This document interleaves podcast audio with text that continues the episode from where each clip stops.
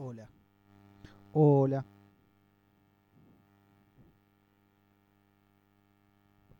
Introducción. Hegel sostiene que la esencia del humano reside en la capacidad que éste tiene de habitar la existencia bajo la forma de la autoconciencia.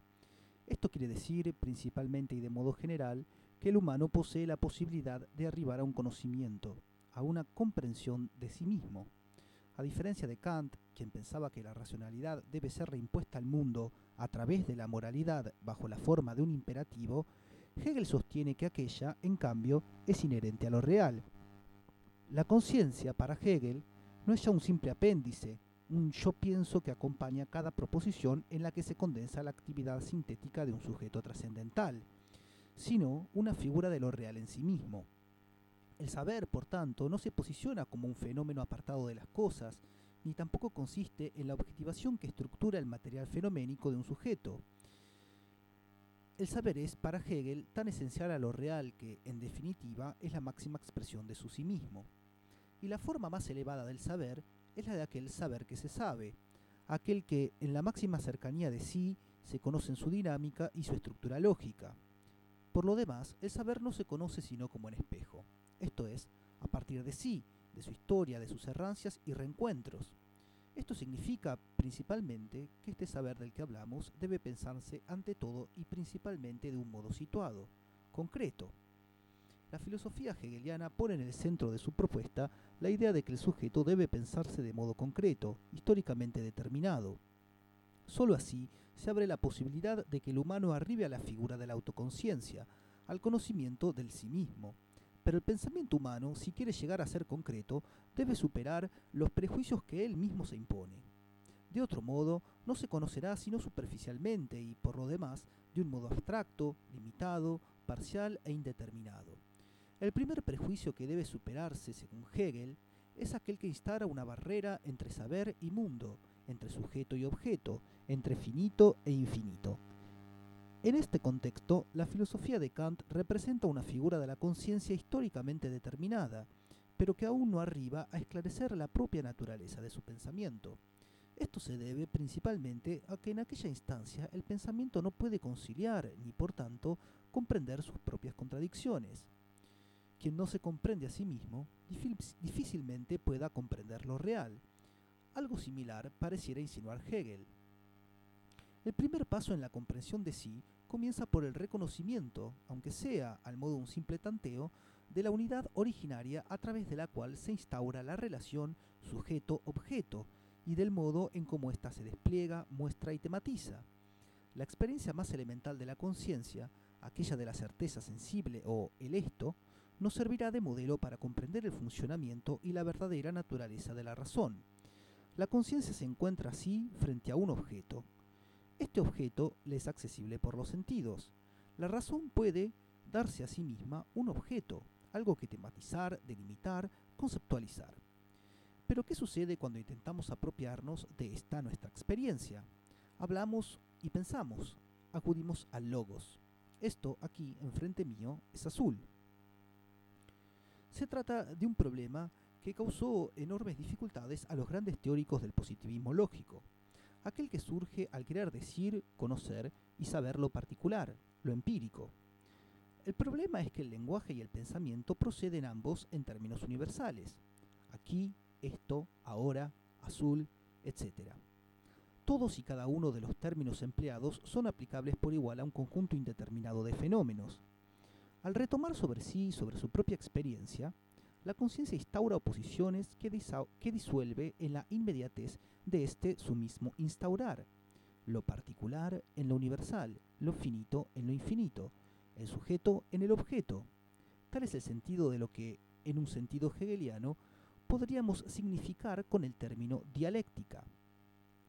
Kant veía en la dialéctica un modelo, un momento necesario del pensamiento, momento culmine, en donde la razón esgrime la legitimidad de su delimitación fronteriza. En este momento señala Hegel que la razón aún no alcanza a reconocer su verdadera naturaleza. Al reservar su soberanía a la región de los conceptos puros de la razón, en tanto confina el entendimiento a lo finito y la razón pura, es decir, no determinada a los contextos, a los contornos de un objeto cualquiera, a lo infinito, o más bien a lo indeterminado. La razón yerra al instaurar un auténtico conocimiento de sí. Hegel ve en la filosofía de Kant un momento del saber que todavía no se comprende a sí mismo, en sus fundamentos, ni en tanto que momento, ni en tanto que saber. La razón en Kant no sería absoluta, no se encontraría absuelta de sus propias determinaciones o limitaciones. No alcanzaría a reconocer en todo su derecho cómo y en qué medida habita en la historia, en el arte, en la religión y en la filosofía. Una filosofía que penetra que no penetra en el en sí de las cosas es para Hegel una filosofía vana, una pura, una pura forma sin contenido. Hegel sostiene que la razón puede y debe conocerse en la historia, en el arte, en la religión y en la filosofía, pero que para ello debe librarse de sus propias ataduras. Solo así puede osar conocer su verdadera naturaleza, su estructura lógica y su, y su historia. Este conocerse de la razón en su determinabilidad, en sus avatares, ires y venires, en su manifestarse de sí para sí y ante sí misma, no es otra cosa que una fenomenología. Al concebirse, conocerse y reconocerse en sus formas particulares y determinaciones históricas, la razón arriba a una comprensión de la universalidad que habita en cada manifestación de sí, adquiere el sabor de sí misma y se reconoce en su distanciarse y acercarse. Tiempo y espacio no pueden ya pensarse como meros moldes de objetivación. Su ser es en lo real, es en sí y para sí. Cada ser determinado espacial y temporalmente se ofrece en su verdad bajo una tonalidad emotiva, ética, artística y religiosa. Se nos presentan como un soplo, un aliento y un esfuerzo de la vida concreta de cada comunidad. Ese aliento vital bajo el que la razón se presenta en su propia historia no es otra cosa que espíritu. Siguiendo a Walter Kaufmann, el Geist o espíritu es el heredero del impulso sensual y de la forma, no es primariamente una facultad epistemológica ni un órgano del conocimiento, como lo sería la inteligencia. Y ello es importante para entender a Hegel, mas sobre todo es una fuerza creadora. Hegel y la filosofía de la religión. Para ensayar un acercamiento al pensamiento hegeliano sobre la religión, será oportuno mostrar cómo nuestro autor interpreta algunas categorías centrales del pensamiento filosófico moderno. Hegel subtitula su obra Creer y Saber como la filosofía de la reflexión de la subjetividad en todas sus formas, como filosofía de Kant, de Jacobi y de Fichte. Es un paso obligatorio cuando nos acercamos a Hegel centrar nuestra atención en el modo como él piensa a sus predecesores. La seriedad del pensamiento hegeliano no pasa por un pretendido rigor sistemático, a menudo exagerado, ni por la, ni por la exacerbación de la vertiente totalizante y sintética del pensar. Elementos que, naturalmente, existen y expresan adecuadamente la, idiosincrasia, la idiosincrasia del autor. Pero habría que acercarnos a Hegel, ante todo, advirtiendo la agudeza con que su filo interpretativo penetra el pensamiento de sus predecesores. Después de todo, la grandeza de él está en la enorme capacidad que exhibe para pensar por figuras. Puesto de un modo más claro, ¿en qué medida pueden Kant, Jacobi y Fichte expresar una comprensión epocal acerca del fenómeno religioso? En la medida en que, claro está por el título de la obra que analizamos, los tres filósofos realizan operaciones de pensamiento en las cuales los conceptos de saber y de creer, así como las relaciones en las que se sostienen, evidencian un marcado isomorfismo. Estos filósofos harían filosofía de la reflexión de la subjetividad. En una primera instancia, antes incluso de sumergirnos en el texto, sabemos que el punto de comunión entre aquellos pensadores se encuentra en el complejo término de subjetividad. Y es que ellos, a pesar de sus diferencias, nos legan un concepto de subjetividad que, según Hegel, posee un rasgo notoriamente común. En ellos, todo el rango del conocimiento susceptible de caracterizarse como objetivo posee validez únicamente en los límites de la subjetividad. Dicho de otro modo, la región del conocimiento en torno al objetivo no puede alcanzar el rango de lo en sí. Fuera del sujeto, ya no hay saber que valga, sino creencia únicamente. en este sentido, para Hegel, el avance de los filósofos mencionados por lo que concierne al conocimiento de la razón como tal llega al punto de culminar en una ilustración lo más acabada posible de su propia negatividad. En cuanto, determinada, aquella, aquella es la negatividad que corresponde a todo pensamiento que, como premisa, enarbola la distinción fundamental entre sujeto y objeto.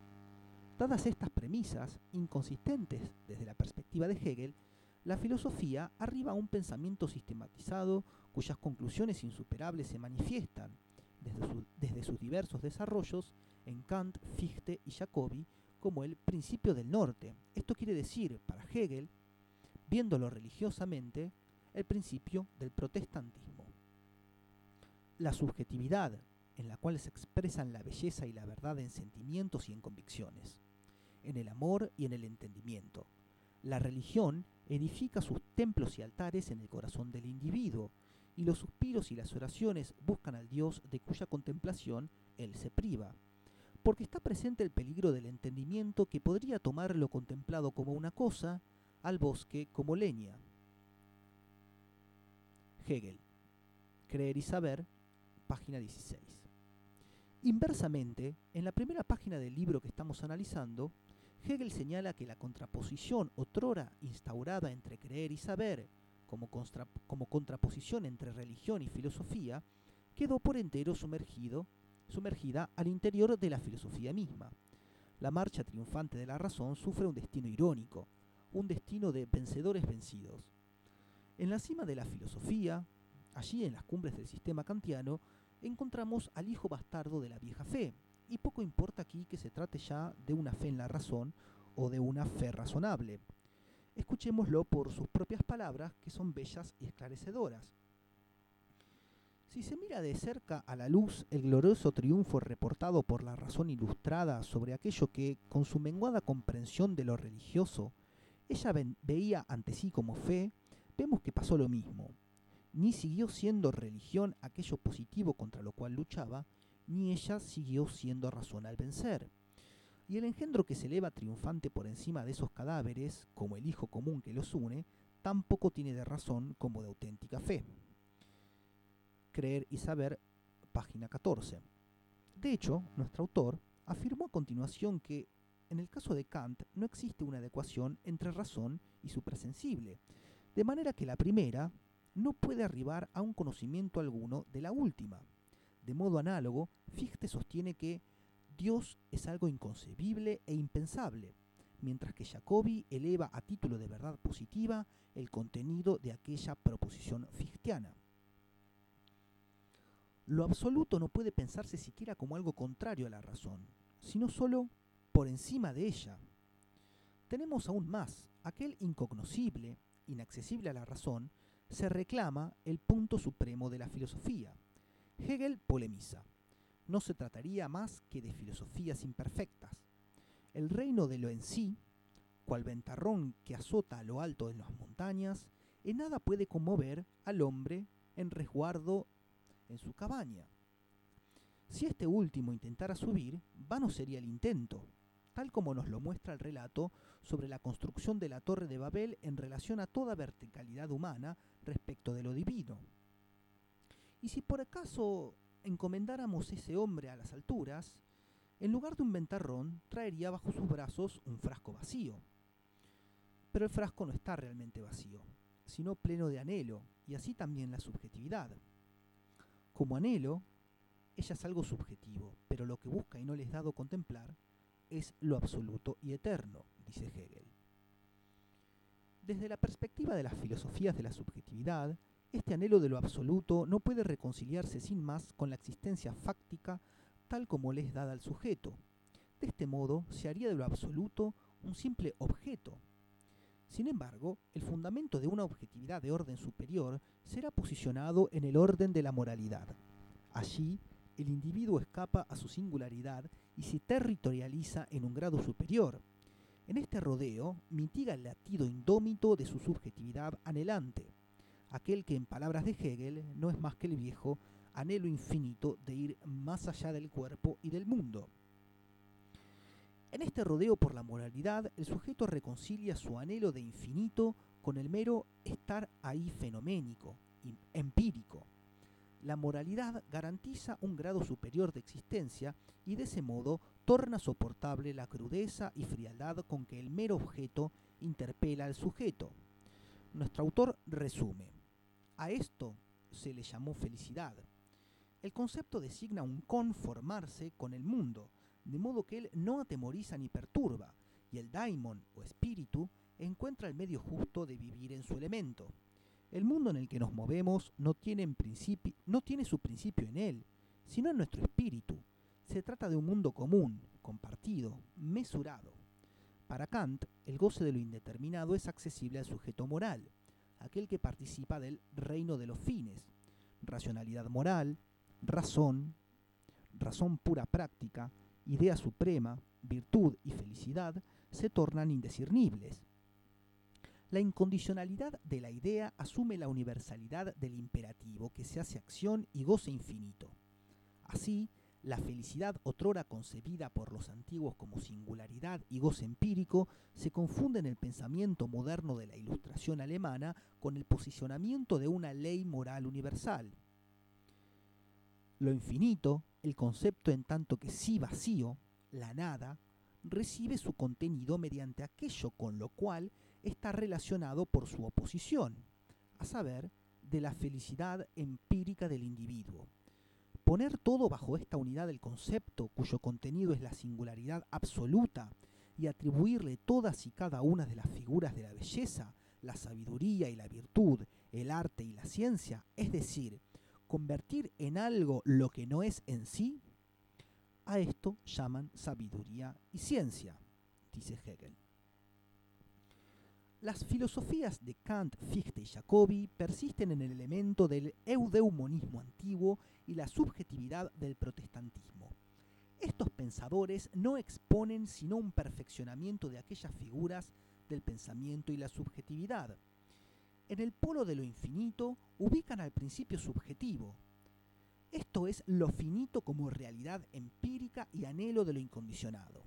En el otro, el ideal, el reino de los fines, en el cual la subjetividad posiciona su ser en tanto universalidad y goce incondicionado. Tenemos dos polos absolutos, el de la infinitud y el de la finitud. Hay otro absoluto más, aquel que separa los polos precedentemente conceptuados el polo infinito de la finitud empírica sufre la dominación de su contrario. Por encima de esa absoluta finitud y absoluta infinitud se mantiene lo absoluto como una vacuidad de la razón, de la fija incomprensibilidad y de la fe. Fe que carece en sí de razón, pero que se llama racional porque esa razón, restringida a su contraposición absoluta, reconoce algo superior por encima de ella, de lo cual ella se excluye, dice Hegel en la página 30 de Creer y Saber. Vamos ahora a la religión en el camino del concepto, Hegel y la fenomenología del espíritu. Sección 1. El fetichismo hegeliano. En el apartado anterior nos hicimos un panorama general sobre cómo Hegel examina las categorías estructurantes de la subjetividad y el pensamiento modernos en torno a la religión. La actividad filosófica a la vanguardia o a la retaguardia de un movimiento de ideas, cuerpos e instituciones traspuso en forma de sistema las tensiones inherentes a ese real polémico, nómade y siempre presto a inédita interpretación que llamamos modernidad. En otras palabras, se trata más de la modernidad que de la religión. En definitiva, la categoría misma de religión respira una atmósfera del pensar y el existir en constante y renovada turbulencia. Hegel supo verlo, y arriesgaría que fue uno de los primeros en sentirse a gusto en respirar este ambiente. Diríamos que son los vientos del concepto, en los que el pensar ya no puede reposar ni, regocijarse en el sábado. Esta circunstancia sitúa a Hegel en el lugar indicado para comprender algo acerca de la modernidad. En consecuencia, su comprensión de lo religioso cobra relevancia. Evocamos en el apartado anterior la idea de que el pensamiento hegeliano procede por figuras. Es el caso de las figuras de la reflexión, de la subjetividad. Al abordaje hegeliano de las filosofías de Kant, Jacobi y Fichte lo hallamos en el movimiento transversal del pensamiento que recorre los puntos nodales sobre los que se asientan las arquitecturas conceptuales de aquellos pensadores. Hay un goce del pensar singular, novedoso en Hegel, que lo diferencia de sus predecesores. La idea de que el pensamiento debe descender a sus raíces, fecundar el nódulo que lo afecta y lo produce. Así, por ejemplo, la valoración de la filosofía kantiana como filosofía incompleta responde a ese ímpetu. Tal es el semblante eminentemente moderno de Hegel, aquel de la consumación, la consumación infinita del sí mismo en el terreno del pensar y por el pensar. Consumación que luego Marx desarrollará desde una perspectiva más accesible al pensamiento contemporáneo en la exposición detallada del movimiento inabarcante, del movimiento omniabarcante del capital. El capital como aquella entidad que aglutina, acumula, captura y devora. Entidad que se despliega en un amplio espectro de oposiciones y alienaciones. En el famoso momento del para sí entrevemos el elemento distintivo del nuevo fetichismo de la modernidad. La consumación, consumición, aglutinación y digestión del sí mismo. Engullimiento del sí mismo, tal es el sentido de la nueva lógica de producción de lo real, Real que, al penetrarse, adentrarse y fecundarse en sí, produce más real. Es este movimiento de autofecundación el que, propiamente hablando, fecunda. Sección 2. El camino del concepto a la idea. El lugar de la religión en la fenomenología del espíritu. Las imágenes que venimos de suscitar en el apartado anterior tienen la finalidad de penetrar en la legalidad de producción del pensamiento hegeliano el núcleo del problema, el de lucidar en qué consiste el pensamiento especulativo, tal como lo desarrolla Hegel. ¿Cómo se configura el pensamiento en esta nueva atmósfera que respira? Pensado hegelianamente, en el motivo de la especulación.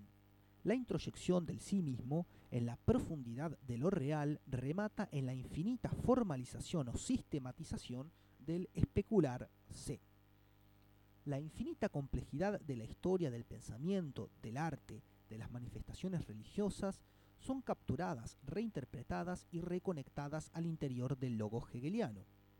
Aquí nos subimos a un tren que ha partido hace ya largo tiempo, más precisamente en las últimas estaciones del recorrido. Para Hegel, la religión, la religión revelada y el saber absoluto son los últimos tramos, las últimas paradas del recorrido del espíritu hacia el saber de sí, recorrido que tiene más bien la forma de una espiral, geométricamente hablando, de una circunferencia. Al penetrar en lo real desde el punto de vista del nosotros, que en la fenomenología designa el modo de abordaje del pensamiento desde la, perspectiva hegeliana, nos apercibimos que lo que Hegel, Hegel denomina religión no es más que una de las modalidades determinadas en las que lo real especula, una figura en la que adquiere una cierta comprensión de sí y de la legalidad de su autoproducción.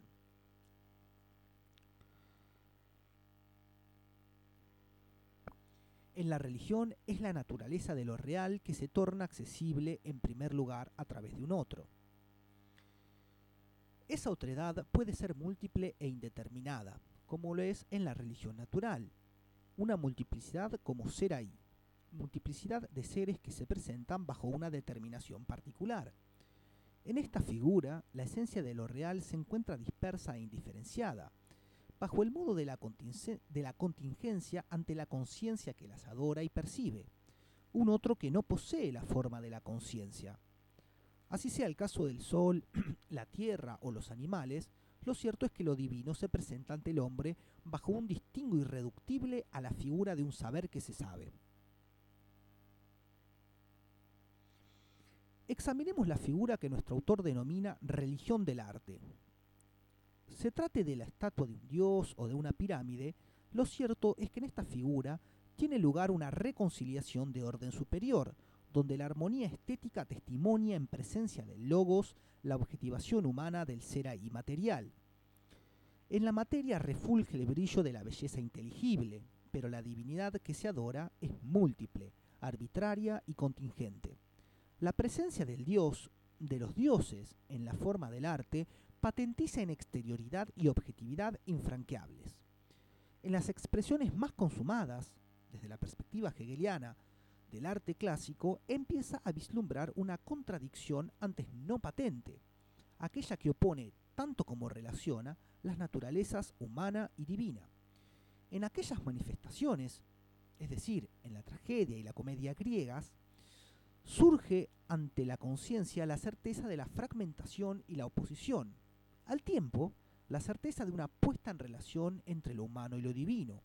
Artista, actor y público participan por igual de la representación. En la tragedia, la división entre lo humano y lo divino se patentiza ante el espectador en el destino del héroe que anuncia el coro. La conciencia aquí alcanza una primera aproximación a la forma que le corresponde a su esencia, la contraposición. Pero en la tragedia persiste la fractura entre la conciencia humana y lo divino, entre el destino y naturaleza. Es decir, no posee aún la fuerza suficiente de especulación y contemplación como para intuir en sí misma la verdadera y única naturaleza de lo real. Se trata de una manifestación de la conciencia que está alienada en las determinaciones que expresa y produce. Aun cuando en la figura del héroe la naturaleza humana encuentra una reconciliación parcial con la divina, en tanto que aquella se, revela en el remate trágico como mera necesidad y destino, se trata de un destino ciego, extraviado, en el que no es posible penetrar y sacar a la luz diáfana sus determinaciones. De otra parte, la subjetividad del artista se encuentra aún en el elemento de la fractura entre cotidianidad y desempeño artístico, una contradicción irresoluble. La contradicción persiste también entre pueblo y héroe, así como entre el héroe y el coro. La identificación de la conciencia en uno y otro persiste dividida. Es la, identificación, pero al tiempo la lejanía que habita el surgimiento de la empatía por el héroe la conciencia se, halla cerca y lejos de sí misma. En cuanto a la comedia, esta resuelve la contradicción entre héroe y pueblo, o entre vida cotidiana y representación artística. La culminación de la religión del arte toma lugar en ella. En la comedia, la cotidianidad del pueblo griego engulle en sí toda otra determinación allende su horizonte. Tanto el artista como el espectador flotan en el éter de un mundo enteramente humano, la conciencia inmediata se presenta ante sí en la figura de su determinación cotidiana. La división entre humano y divino, entre naturaleza y destino, deja lugar a un real que se representa ante sí como éste es, es decir, como vida cotidiana. Es la ironía del ser allí que se presenta ante sí como vulgaridad absoluta, y que sólo escapa a su sí mismo en la carcajada, Hegel llega a decir en estos pasajes que Dios ha muerto. Efectivamente, el panteón de los olímpicos, la sustancia espiritual de este pueblo, se ha reducido a la parodia de su propia existencia. Sustancia que se halla más cerca de sí, es cierto, pero que aún no reunifica en su principio la unicidad y la esencia de lo real. Al engullir de sí mismo el principio divino, sólo ha quedado la vulgaridad de lo real y su síntoma, el chiste. Sección 3.1. La religión revelada. En primer lugar, es necesario aclarar en qué consiste para Hegel la significación de la fórmula religión revelada, ya que puede dar lugar a malos entendidos. Tal como puntualizamos anteriormente, se trata aquí de figuras de la conciencia. Lo que tiene en particular esta figura es que en ella adquiere inteligibilidad, comprensión de sí el conjunto de las determinaciones que hasta aquí performan las distintas manifestaciones de la conciencia bajo la rúbrica religión. La conciencia se comprende a sí misma en esta su determinación de la religiosidad en la figura de la religión revelada. el problema fundamental pareciera ser, a su vez, el de lucidar qué entiende Hegel por religión. Hay otra dificultad que acecha, la de situar la significación de la categoría en el marco de la, evolución, del pensamiento hegeliano. Aquí no nos ocuparemos del tema. simplemente intentaremos mostrar algunas notas que persisten en diferentes trabajos de nuestro autor. En la fenomenología del espíritu, Hegel deja constancia de que la religión se presenta en otras configuraciones que ya se han examinado previamente. Conciencia, autoconciencia, razón y espíritu. Sin embargo, aclara que no se ha manifestado todavía en tanto en sí y para sí misma, es decir, no se ha manifestado la autoconciencia del espíritu. En consecuencia, es en la figura de la religión que se realiza aquel pasaje hacia su determinabilidad consumada. La conciencia, al retomar sobre sí en el modo del entendimiento, halla en el fondo de sí la presencia de lo inteligible, pero este inteligible se agota en la, en la objetividad no realizada y no retorna sobre sí como sujeto. Es todavía un sujeto carente de sí mismo. Otro tanto sucede en la figura de la conciencia desventurada, aquel modelo fenomenológico en donde la exposición de la psicología del pensamiento y la vivencia del medioevo cristiano adquiere un interés filosófico singular. Es el ser que se experimenta en la desesperación de su fraccionamiento, en la certeza de tener su verdad frente a sí, pero en una objetivación ya inalcanzable en la finitud. La autoconciencia reconoce y alcanza a percibir su esencia como singularidad, unidad y esencia inmutable pero este sí mismo en que se percibe bajo la forma de la verdad es allende el mundo, en un más allá.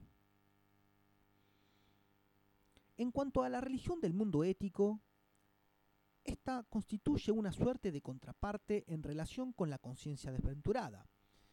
Es una religión del mundo de abajo, en la que la autoconciencia se enfrenta a sí y a su principio singular como lo universal.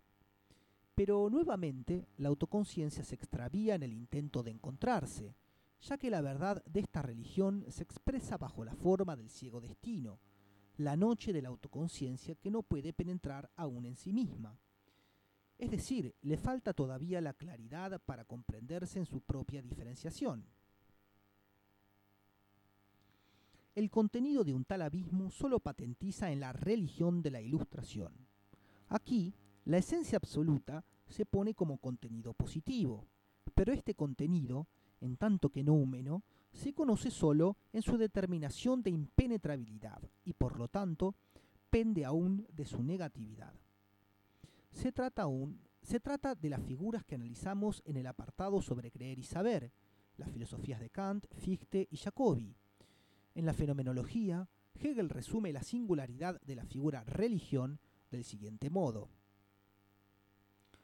Como sabemos que el espíritu en su mundo y el espíritu consciente de sí como espíritu o el espíritu en la religión son lo mismo, la plenitud de la religión consiste en que ambos se igualen recíprocamente, no sólo en que su realidad sea abarcada por la religión, sino, a la inversa, en que él, como espíritu consciente de sí mismo, devenga real y objeto de su conciencia. Página 397. Este proceso se consuma en la religión revelada. Sin embargo, el espíritu, al término de este proceso, solo alcanza a concebirse bajo la forma de la representación. Solo una vez que el espíritu se deshace de aquel ropaje, se absuelve de su enajenación, y por ello dice Hegel que entonces se trata del espíritu absoluto.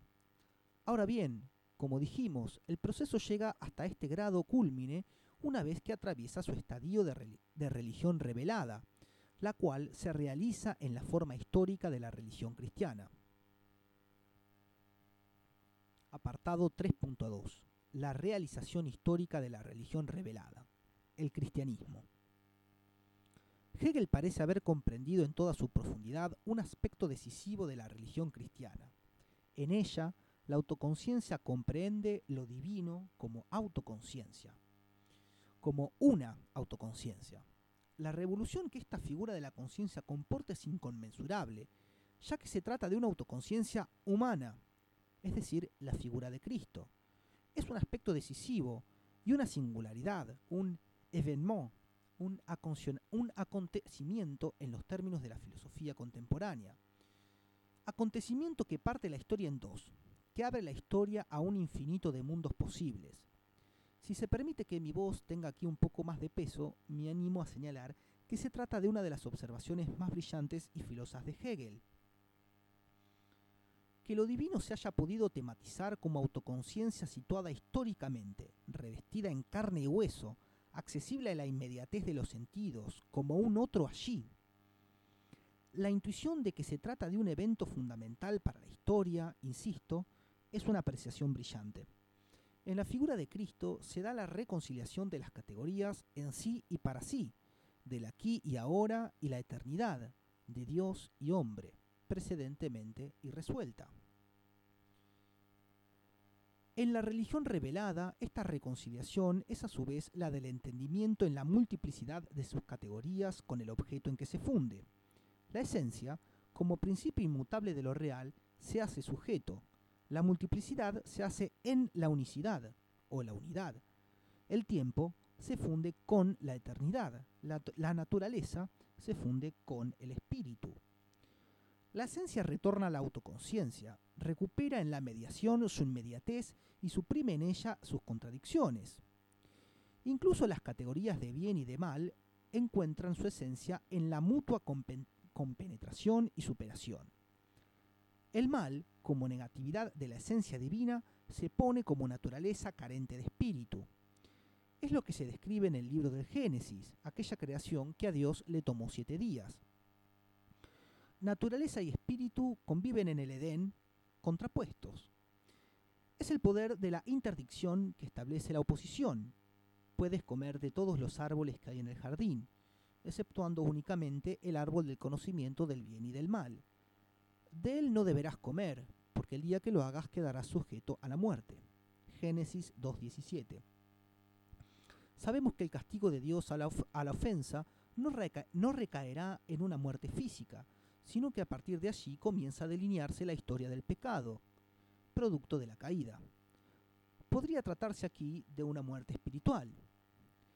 Esta surge precisamente de la, de la penetración del espíritu en la naturaleza.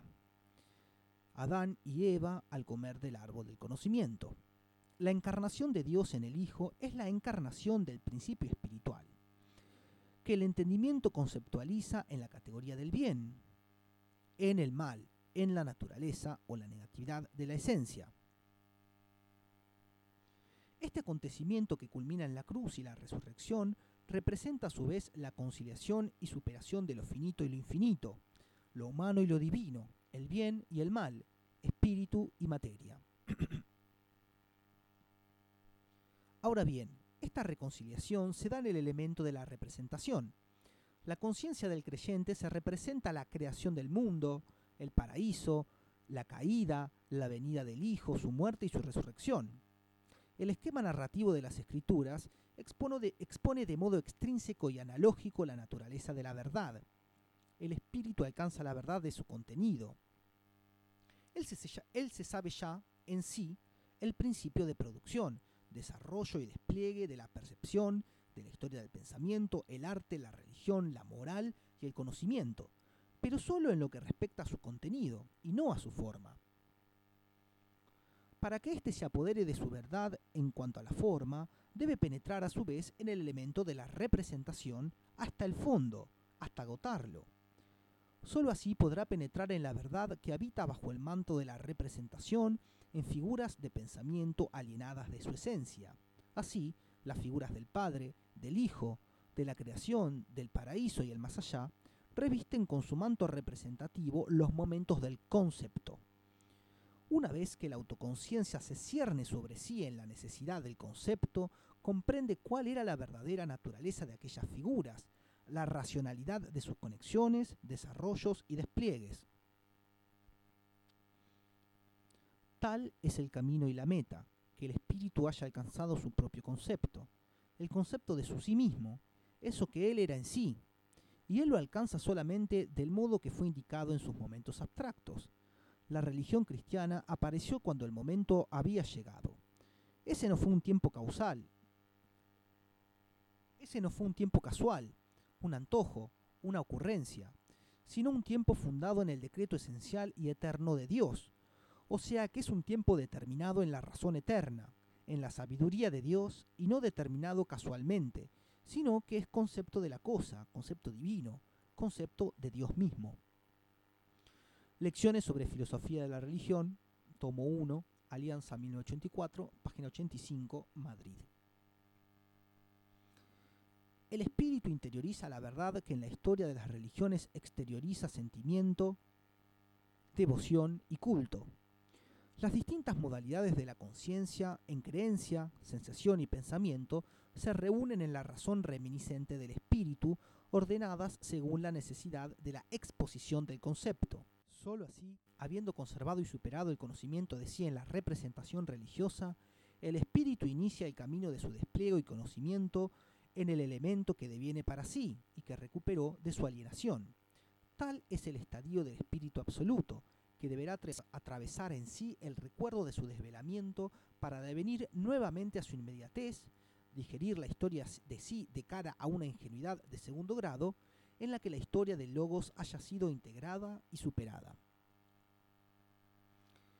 El espíritu tiene que comenzar de nuevo desde el principio, despreocupadamente y en su inmediatez y crecer nuevamente desde ella, como si todo lo anterior se hubiese perdido para él y no hubiese aprendido nada de la experiencia de los espíritus que le han precedido. Pero sí ha conservado el recuerdo, que es lo superior y de hecho la forma superior de la sustancia. Por tanto, si este espíritu reinicia desde el comienzo su formación, pareciendo partir solamente desde sí mismo, comienza al mismo tiempo por una etapa más alta. Fenomenología del Espíritu, página 473. Aquí Hegel anuncia a su agotado lector que el final de la fenomenología es apenas un comienzo, que el espíritu ha retornado así desde su alienación en las distintas formas culturales e históricas, arte, religión y filosofía, y se conoce en su verdad, en cuanto a su contenido y a su forma. Liberado de la necesidad de su contingencia, le queda ahora entregarse al conocimiento de su libertad como ciencia de la lógica.